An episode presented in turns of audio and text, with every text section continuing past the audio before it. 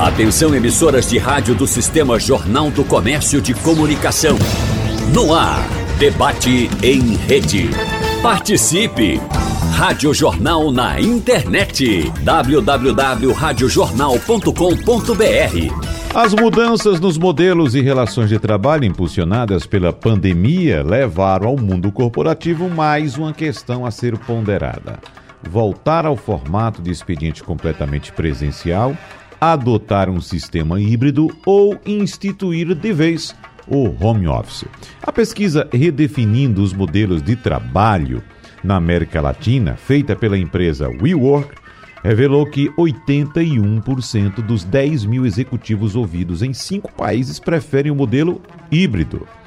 No debate de hoje, vamos conversar com os nossos convidados sobre essas prioridades, demandas e valores dos profissionais diante das transformações e desafios no contexto organizacional e pessoal. E, claro, com foco também no segmento de tecnologia da informação. Por isso, nós agradecemos aqui em nosso debate a presença do gerente de negócios educacionais da César School, Carlos Pompeu. Carlos Pompeu, seja bem-vindo, bom dia, tudo bem? Bom dia, obrigado mais uma vez pelo convite. A gente recebe também o diretor de finanças do Sindicato dos Trabalhadores em Empresas de Informática, Processamento de Dados e Tecnologia da Informação de Pernambuco, Manuel Messias Melo. Manuel Melo, seja bem-vindo, bom dia. É, agradecer o convite a oportunidade de debater esse tema tão importante para os trabalhadores hoje. E a gente recebe também nossa bancada o mestre em administração, especialista em gestão estratégica do capital humano, professor universitário e pesquisador na Universidade Federal de Pernambuco, André Ribeiro. Professor André Ribeiro, seja bem-vindo. Bom dia para o senhor.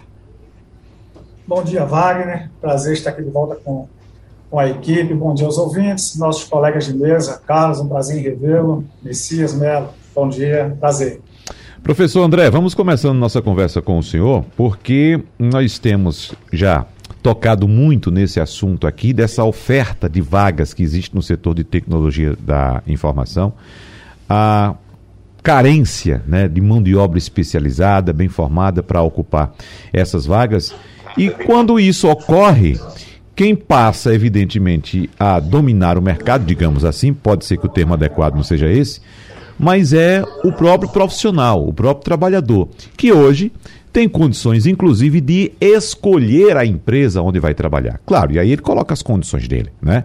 Prefiro trabalhar uh, remotamente, prefiro trabalhar de maneira híbrida ou presencial, até escolhe o salário, mas Primeira pergunta que eu faço ao senhor professor André Ribeiro: essa é uma realidade exclusiva do setor de tecnologia da informação ou o senhor tem informações de que outras áreas já estão caminhando para esse sentido também?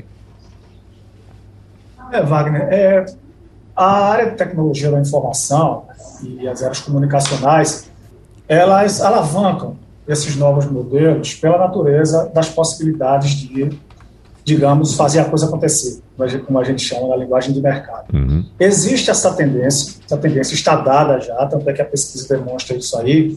E, claro, as ferramentas de tecnologias, elas são essenciais, elas são fundamentais para essas novas propostas. Então, o que a gente chama de barganha, aonde é que está o poder de barganha nas relações de trabalho? Existe uma possibilidade de um nivelamento em termos de oferta e possibilidade, e existe, claro, um, um viés para isso que você coloca, que é a questão da escolha. Talvez o momento de transição não nos leve exatamente para uma proposta de escolha, mas sim de adequação e adaptação. É certo que alguns trabalhos, algumas atividades, uh, elas são mais uh, flexíveis, a possibilidade é maior de fazermos essa mudança, essa transição, iniciando por essas determinadas áreas. Então, aquilo que a gente chama de uh, essencialidade e aquilo que a gente chama de trabalhos de natureza ininterrupta precisam ser muito bem é, balanceados nesse momento. Porque as organizações, quando elas preparam as suas estruturas, os seus organogramas, subentende-se que as funções que ali estão são essenciais, sob pena de se perder recursos.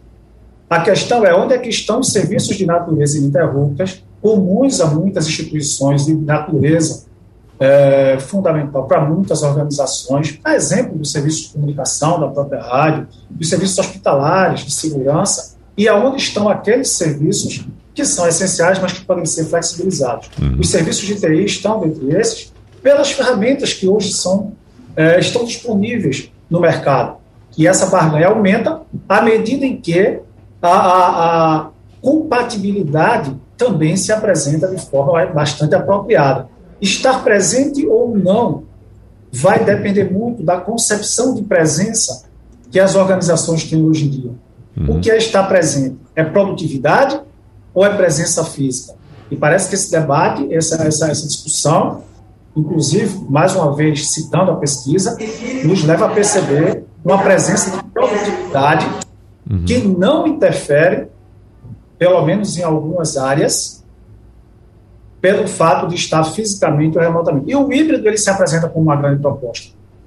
Então, essa barganha leva para o híbrido. Estamos numa transição. Se futuramente vamos para o 100% remoto, não há de se negar também que as organizações, elas, elas se adequando a esses modelos, elas tendem também a otimizar os seus custos e os seus investimentos. Então, estamos numa fase de transição. É muito importante é, a atenção que está sendo dada a esse momento, porque deste momento agora depende o futuro dos modelos de trabalho. É interessante que o senhor utilizou duas palavras importantes. É, fase, uma frase, na verdade, uma frase. É, período de transição e utilizou a palavra híbrido como sendo, ou o sistema híbrido como sendo uma grande possibilidade neste momento. E o híbrido parece que já é, de fato, o modelo de transição para vários outros setores, inclusive o setor automotivo. A gente vê, por exemplo, aí vários veículos híbridos circulando pela, pela, pelas ruas já, quando a gente sabe que o futuro não é um modelo a combustão. Então vem aí um veículo com outro tipo de energia,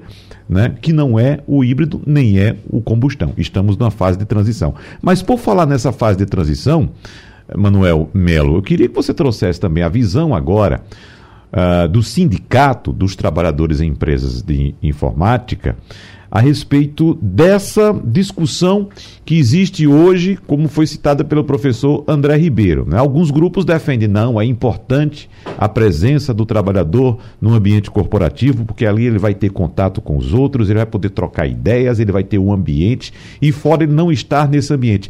Qual a visão do sindicato nesse aspecto?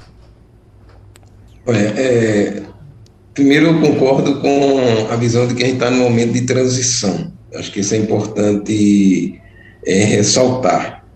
É, e que essa transição teve uma foi acelerada na pandemia. Então, inegavelmente, a pandemia acelerou as experiências de trabalho remoto é, em diferentes setores da, da economia e, no caso tecnologia de informação, mais ainda, é, esse, essas experiências se colocam o que tem pontos positivos e pontos negativos dessa, nessa, nessa aceleração. Pontos positivos é que permitiu que tenhamos agora mais experiências a serem estudadas, os impactos, os efeitos, as consequências do, do modelo de trabalho remoto.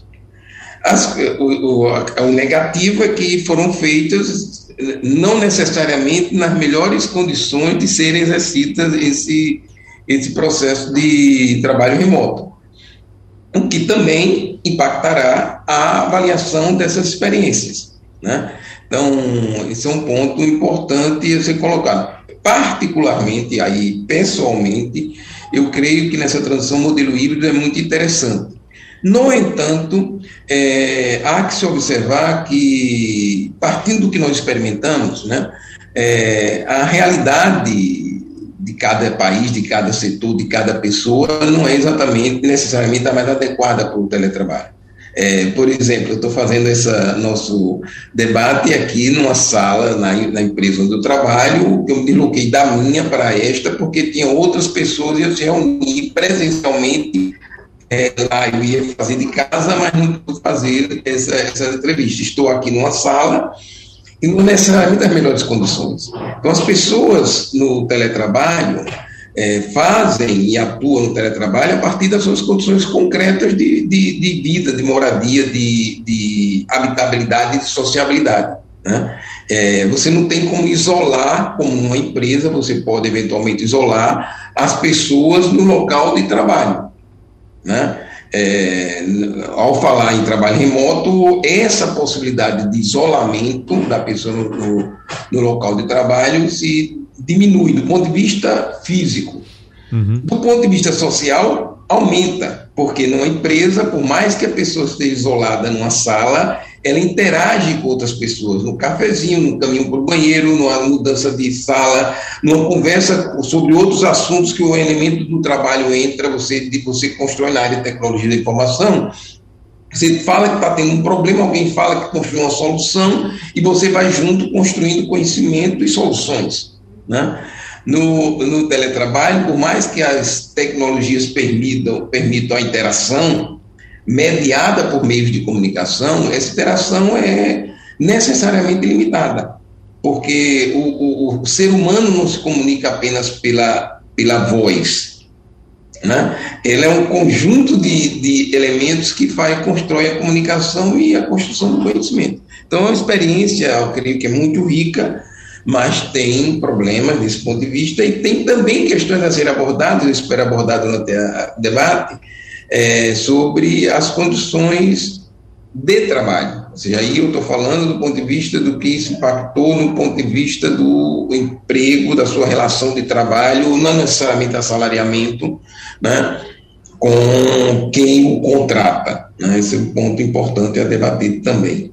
Uhum, muito bem. E a gente vai debater, ou pelo menos tentar nesse espaço que nós temos aqui. Né? Agora, Carlos Pompeu, nos traga, por gentileza, uma atualização da situação agora uh, do, da César School no, nesse processo de quase fim da pandemia que a gente está acompanhando agora, com o retorno de muitos, muitos colaboradores ao ambiente de trabalho, outros ainda em home office, mas qual o cenário que nós temos hoje?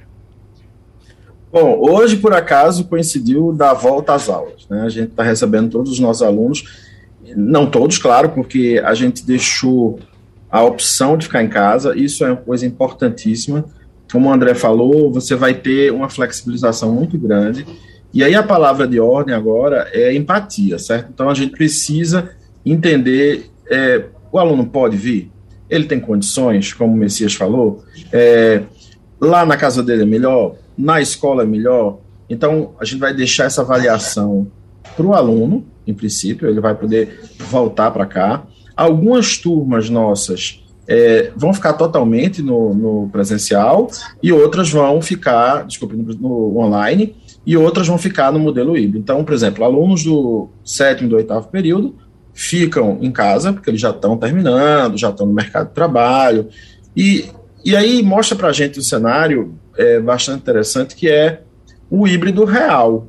Né? As pessoas fizeram essa avaliação na pandemia, tem os custos, ah, você tem a questão da saúde mental, é muito importante. Então, eu estou bem em casa, eu quero é, ir no presencial, porque tem duas coisas que a gente tem avaliado, que é assim, uma coisa é o trabalho, né, você ter o trabalho presencial e tem um encontro presencial.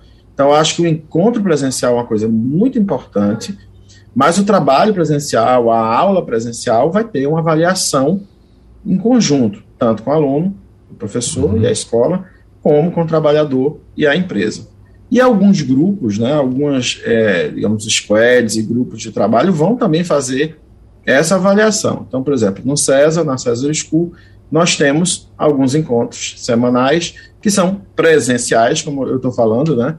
A gente faz essa, essa opção, almoça junto, faz dinâmicas, mas o trabalho remoto continua.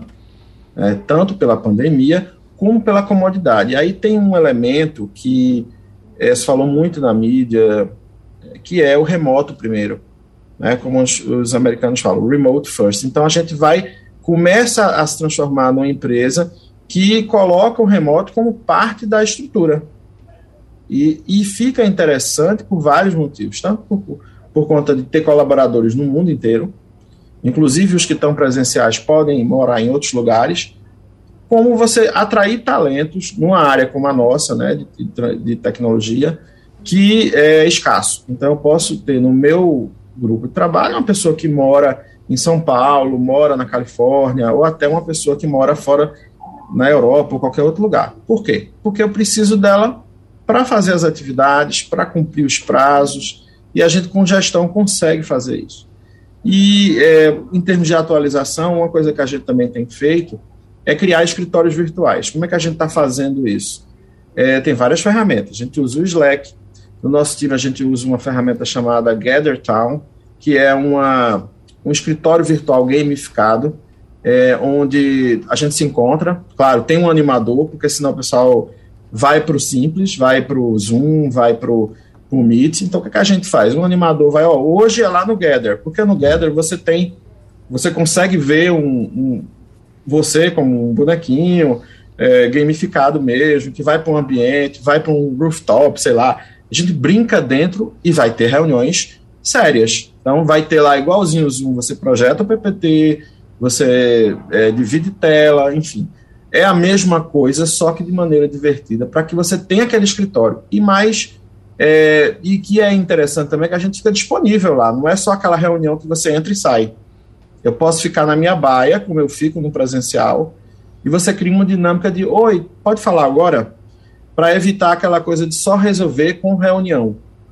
É, bom, acho que são essas uhum. as atualizações gerais, tá? Mas tem muita coisa. Vários pontos aqui levantados no primeiro bloco e a gente vai começar a detalhar. Por exemplo, Carlos Pompeu citou aqui um ponto importante, professor André Ribeiro, da questão das ferramentas de trabalho, desenvolvimento de ferramentas de trabalho adequadas para determinadas atividades. Nós estamos aqui utilizando uma plataforma de comunicação online, né, de uh, reuniões online, que já existia antes da pandemia, a pandemia chegou, nós estamos, como eu disse, talvez caminhando para o fim da pandemia e a plataforma é a mesma, não mudou nada. Será que essa plataforma de fato é adequada para a gente? Né? E existem outras também da mesma linha que, da mesma forma, já existiam e não apresentaram nenhuma evolução nesse momento, mesmo com a, o aumento da demanda. Mas aí, quando se fala de produção ou desenvolvimento de ferramentas de trabalho adequadas para cada atividade, a gente já pensa em outro cenário. Será que essas ferramentas podem ser utilizadas em áreas que, por exemplo, a gente diz hoje: olha, não vou trabalhar remotamente porque eu não posso, não tenho como, não tenho um sistema que me faça trabalhar. O que é que você diz, professor? Você, você toca num, num termo aí que faz toda a diferença, que é a questão da adequação. Então, ferramentas adequadas para determinados modelos e possibilidades. É, não creio que essas mais tradicionais, como que estamos usando aqui, ela desapareça. Ela tem a sua grande utilidade e as possibilidades, à medida que se apresentam, vão gerando novos modelos a partir do, do, do, do que precisa acontecer para que isso possa ser colocado em prática. Então, na área da educação, na área da tecnologia, o Carlos traz aí um, um excelente exemplo de como flexibilizar é, sem deixar a coisa tão mecanicista, é? aquela, aquela coisa tão, tão é, é, formatada para ser só aquilo. Então, essa, essa possibilidade dessa inovação, dessas inovações, seja inovação de ruptura, inovação de continuidade, ela vai acontecendo à medida em que os setores vão apresentando as suas demandas. E aí tem um pessoal que é muito bem preparado para fazer isso e que faz com que cada vez mais possamos é, entender essas possibilidades do híbrido e do remoto. Né? É, desmistificando, por exemplo, aquela ideia de que no trabalho híbrido ou remoto, quem se beneficia é só quem está em home ou quem está em algum lugar fora da organização. Não é isso. A segurança ela foi pensada para proteger, inclusive, e talvez principalmente, quem tem que estar no local do trabalho, para serviços ininterruptos, por exemplo. Então, quanto menos for, menor for o fluxo, aquelas pessoas que têm que estar ali pela natureza da função precisam estar seguras. E essas ferramentas inovadoras e que trazem novas possibilidades, novos recursos, é, gamificando e trazendo novas possibilidades de interatividade e de interação de modo geral, elas vão de acordo com a demanda de cada setor. Então, para reuniões que necessitam de uma objetividade maior, relação de tempo, movimento na reunião, as nossas ferramentas de videochamada elas funcionam bem. E claro, à medida que a gente vai adicionando recursos, à medida que a gente vai trabalhando essas novas possibilidades, e aí vem a questão da é, é preparação das pessoas para utilizar, a tendência é que nós possamos é, ter paradigmas de ruptura e substituir modelos, mas ainda daquela certeza de que as ferramentas são adequadas para o tipo de utilização uhum. é, que elas precisam ter. E só para fechar, a questão, como eu falei agora na última parte, da necessidade das organizações, seja serviço público, iniciativa privada, organizações não governamentais, de preparar as pessoas para esse momento. Quando o Melo coloca aí na fala dele, né, é, essa possibilidade da, da, dificuldade de uma transição muito radical, a gente pergunta: e quem vai cuidar das pessoas? Já que as tecnologias elas elas estão sendo muito bem cuidadas e aí nossos colegas aí são grandes exemplos de, de competência nessas áreas é, que estão formando cada vez mais pessoas aí sangue novo lutando para quebrar. Quem vai cuidar das pessoas? Talvez seja um grande desafio das organizações para esse nosso próximo momento dentro dessa transição. Então vamos lá com talvez a resposta para essa pergunta com Manuel Messias Melo, porque eu trago também outro ponto que foi abordado por Carlos Pompeu no bloco passado, que é a questão do encontro presencial versus trabalho presencial. São coisas distintas, né? O trabalho é uma coisa, o encontro é outra. Uh, e, e, é importante, Manuel Messias, a gente tocar nesse, nesse ponto, porque há diferenças. Há uh, colaboradores que rendem mais presencialmente. Há outros que rendem muito melhor remotamente. Então, eu gostaria que você tocasse nesse ponto, nessas diferenças, mas fique à vontade também para fazer algum complemento ou alguma observação ao que foi colocado pelo professor André Ribeiro agora.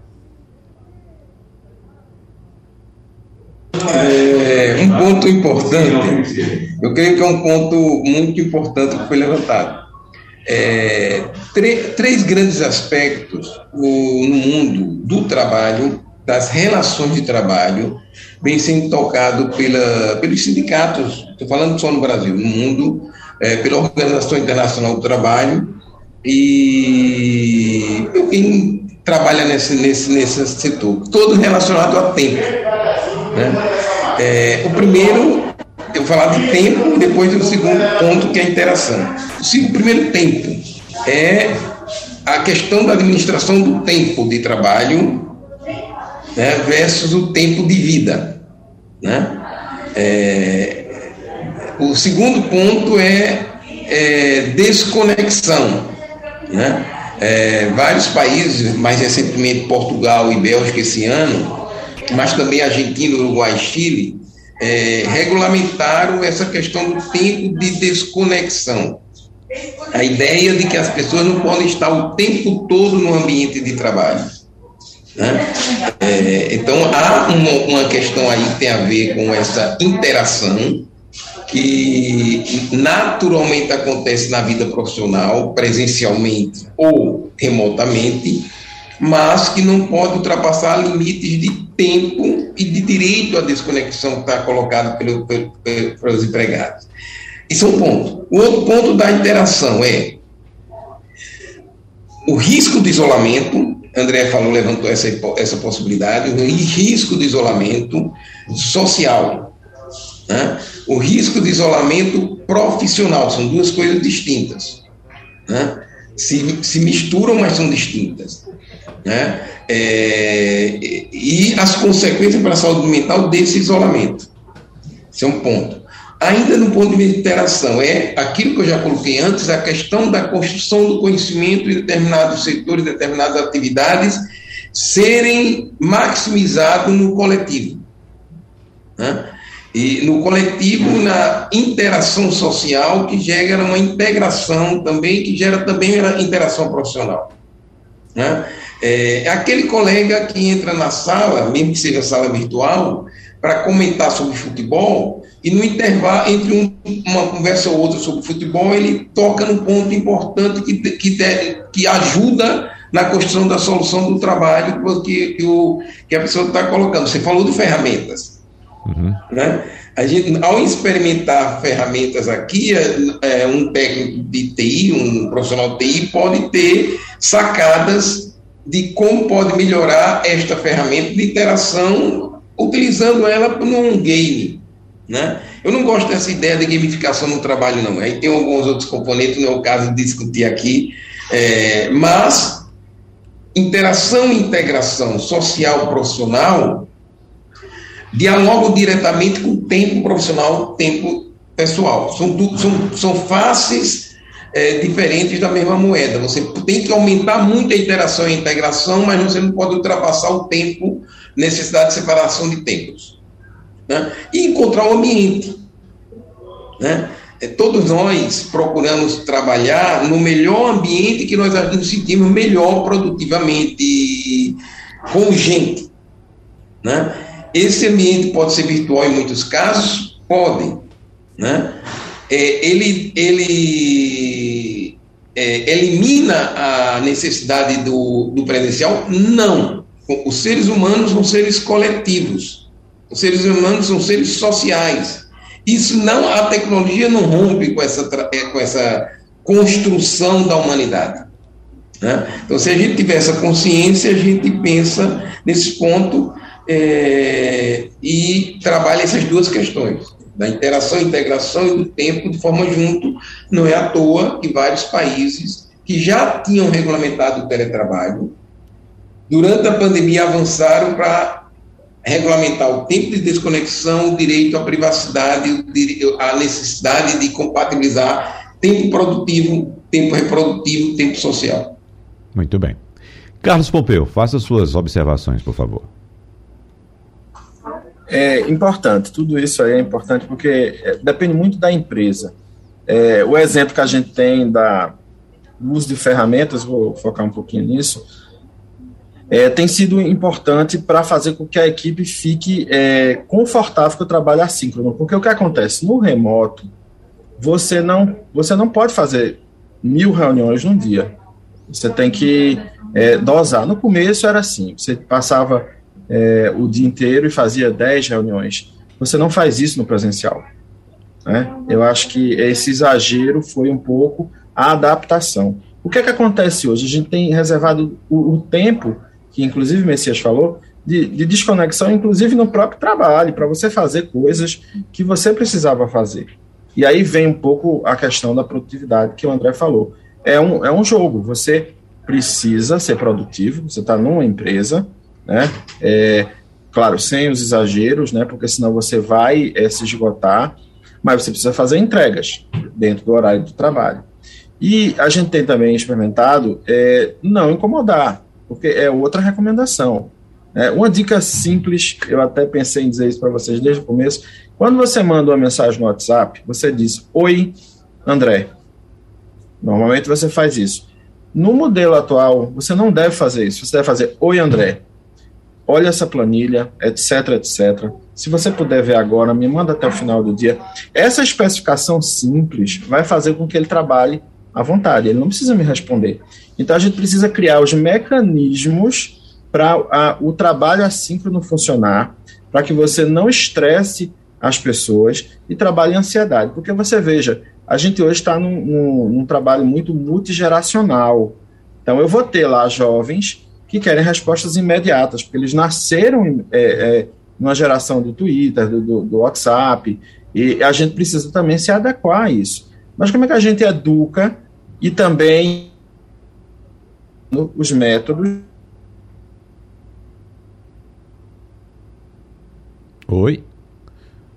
Bom, uh, estamos com um probleminha de comunicação aqui com Carlos Pompeu, mas uh, será que a gente consegue retomar?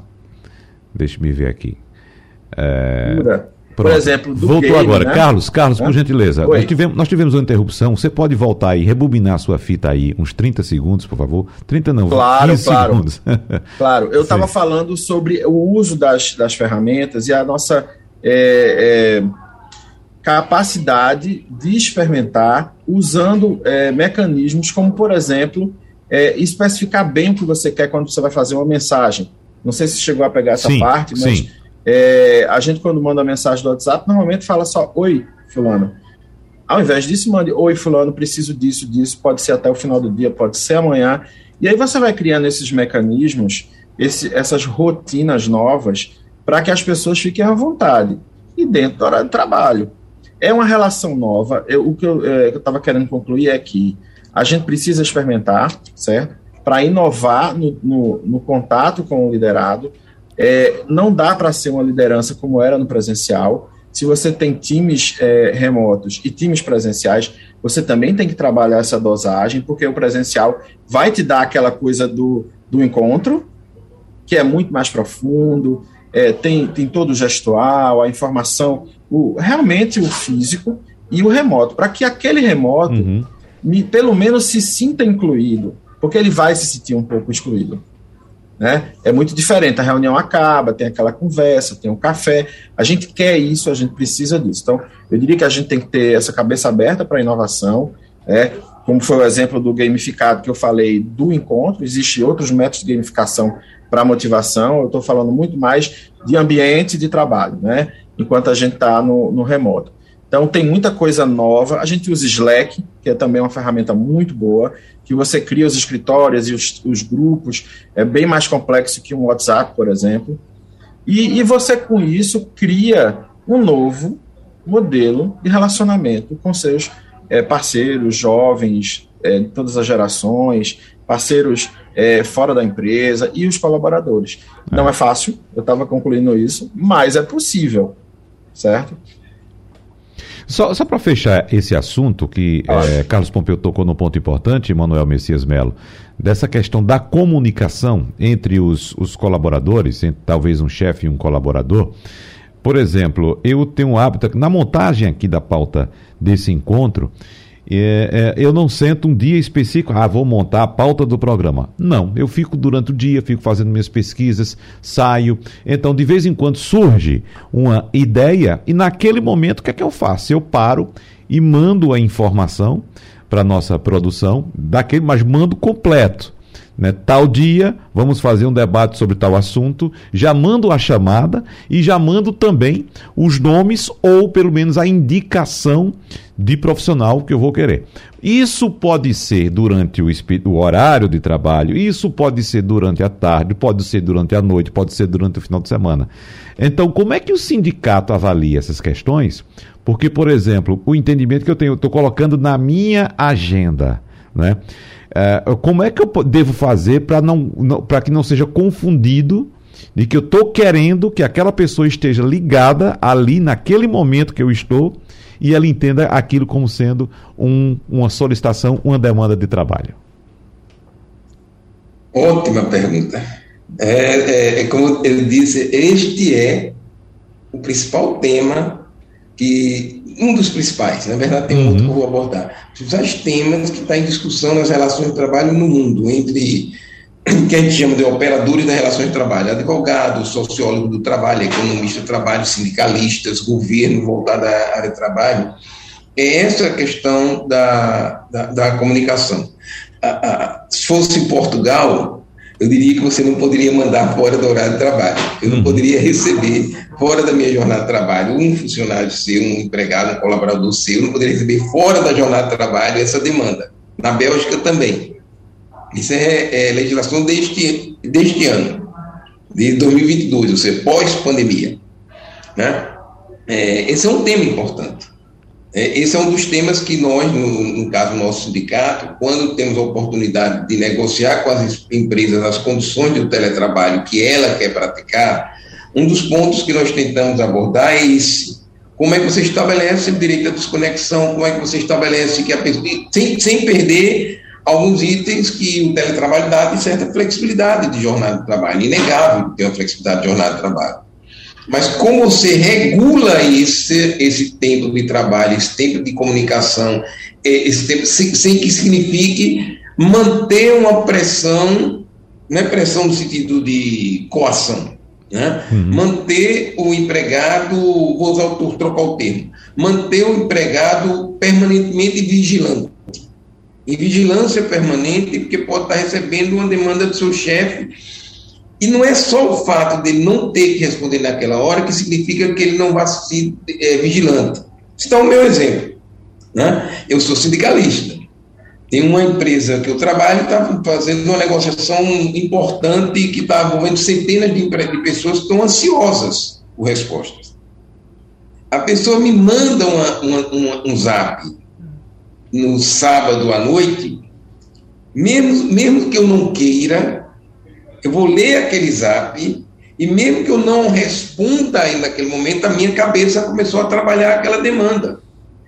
Não tem jeito, não, é, é, é do ser humano. Você não chega, não recebe uma informação e você diz, essa informação não vai entrar na minha mente agora. Fica aí stand-by. Uhum. Quando eu me conectar, você, você vem. Não, não acontece isso. Então, este é uma das principais questões para que ser enfrentada, para que tenhamos um ambiente maduro, um ambiente saudável para o trabalhador, que permita que ele tenha vantagem no processo de teletrabalho, do ponto de vista da sua saúde mental, do seu tempo de, de dedicação ao trabalho, do seu tempo de, é, de lazer, de viver a vida. Uhum. Na, na França, o direito à desconexão é chamado de direito a não fazer nada. direito a não certo. fazer nada. Este é. direito é essencial. Uhum. Né? E mais ainda para as mulheres. Por quê? Porque na sociedade que nós vivemos, a, a divisão das, das, atividades domésticas, da atividade de cuidado com filhos e idosos, é desbalanceada. Uma mulher que está trabalhando na sua casa, mesmo que ela esteja no quarto fechado no escritório, ela está presente no conjunto de, de, demandas cotidianas que aparecem que a interromperá, mesmo que ela não tenha que interagir verbalmente com ninguém, ela sabe que tem, vai, daqui a pouco vai estar é, a máquina de lavar vai terminar o, o, de lavar e ela tem que talvez tenha que trocar a máquina. Uhum. Então essas questões são importantes serem refletidas serem refletidas e construídas soluções para essas questões. É. Né? E as melhores soluções são, no meu entendimento, o entendimento do sindicato, que o, do, da, da, da, de onde o ambiente sindical, onde eu sempre me movi, é dialogando, negociando, não implementando unilateralmente nenhum processo. E, e quando eu falo não implementando unilateralmente, muitas vezes, eu diria na maioria das vezes, a solução não é tratar individualmente com aquele, aquele empregado como será seu teletrabalho, porque ele, interagir, ele interagirá com outros. É trabalhar coletivamente. Uhum. É, é o que o contemporâneo. É. Se nós usarmos a experiência que está acontecendo na Europa e até nos Estados Unidos nesse momento, eu digo até nos Estados Unidos, porque os Estados Unidos não tem a tradição da, da, da, do diálogo social, né? é diferente, é lógica, é muito individual, é, esse é o contemporâneo.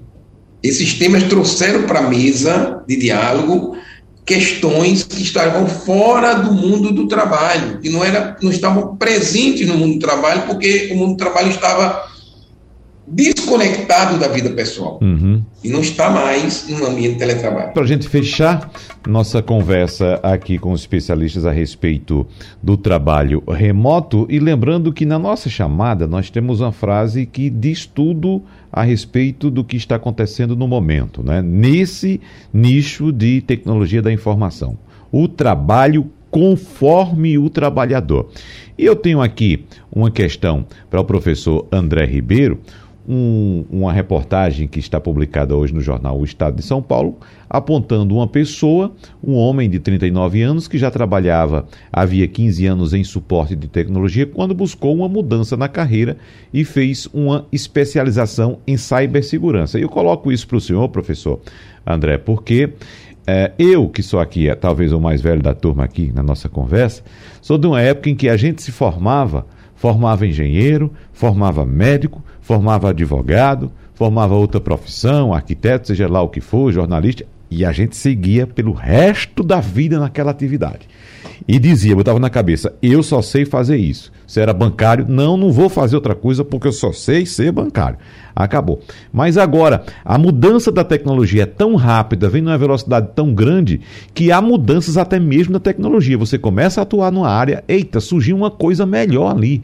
Eu vou me especializar naquela coisa melhor e vou lá trabalhar e ganhar dinheiro. Foi o caso com esse cidadão aqui, que é relatado pelo jornal do, do, do Estado de São Paulo, que ele tem um salário hoje acima de 25 mil reais.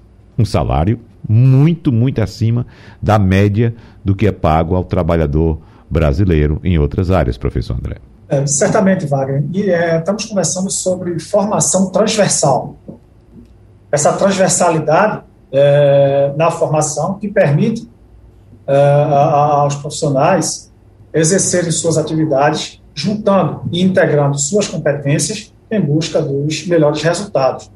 É, você falou aí que talvez seja o mais experiente é, entre nós aqui, depois a gente vê isso aí, porque eu sou da época fiz isso e não existia o termo formação transversal. Uhum. Eu, fiz, eu pensei nisso mais na frente, mas ainda não existia essa essa denominação. Isso está sendo muito importante, principalmente nessa área sobre a qual nós estamos conversando aqui das tecnologias e nas competências relacionais, soft skills. Então, os profissionais de áreas tidas como mais mecanicistas estão buscando essa formação complementar na busca de competências relacionais e de tecnologia que permitam essas novas possibilidades. Porque está dado.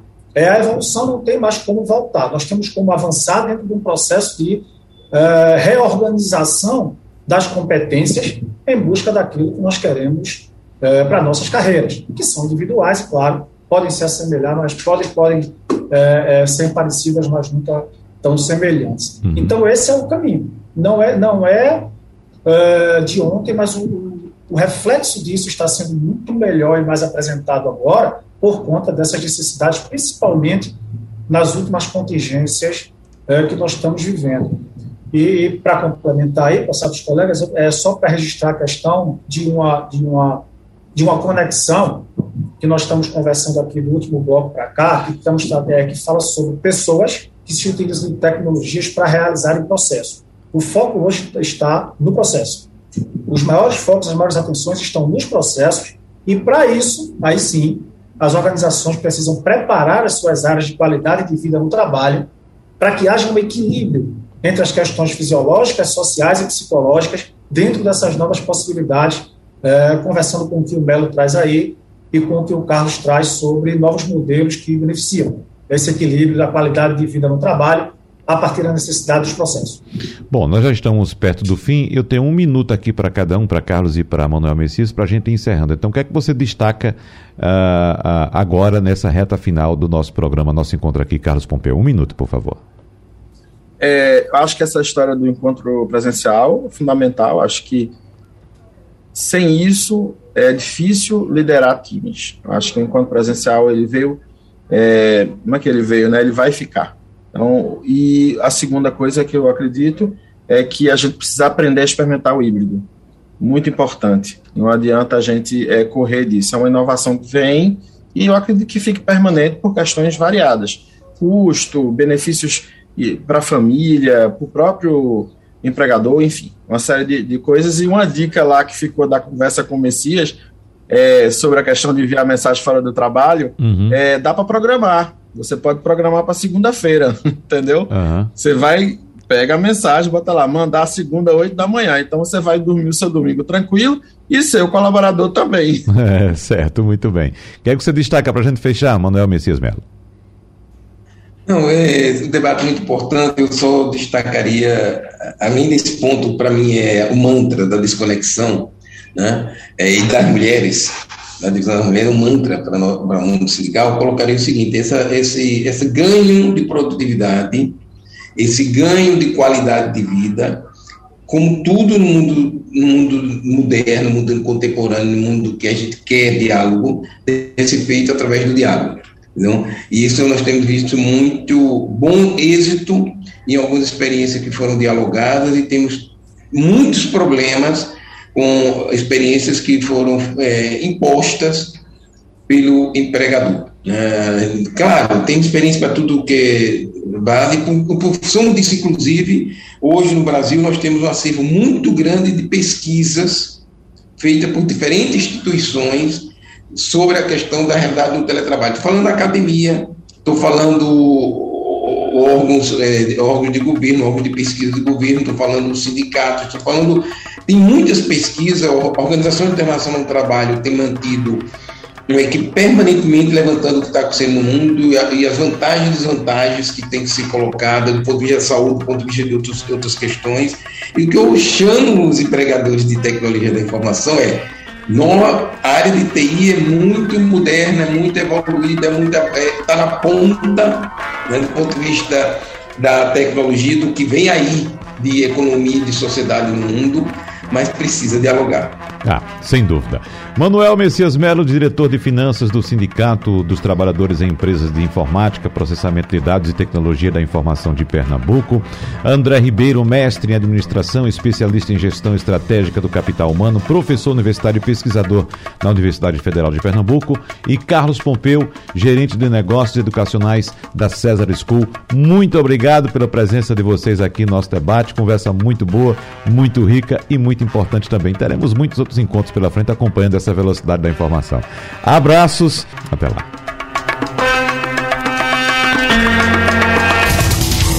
Sugestão ou comentário sobre o programa que você acaba de ouvir, envie para o nosso WhatsApp 99147 8520.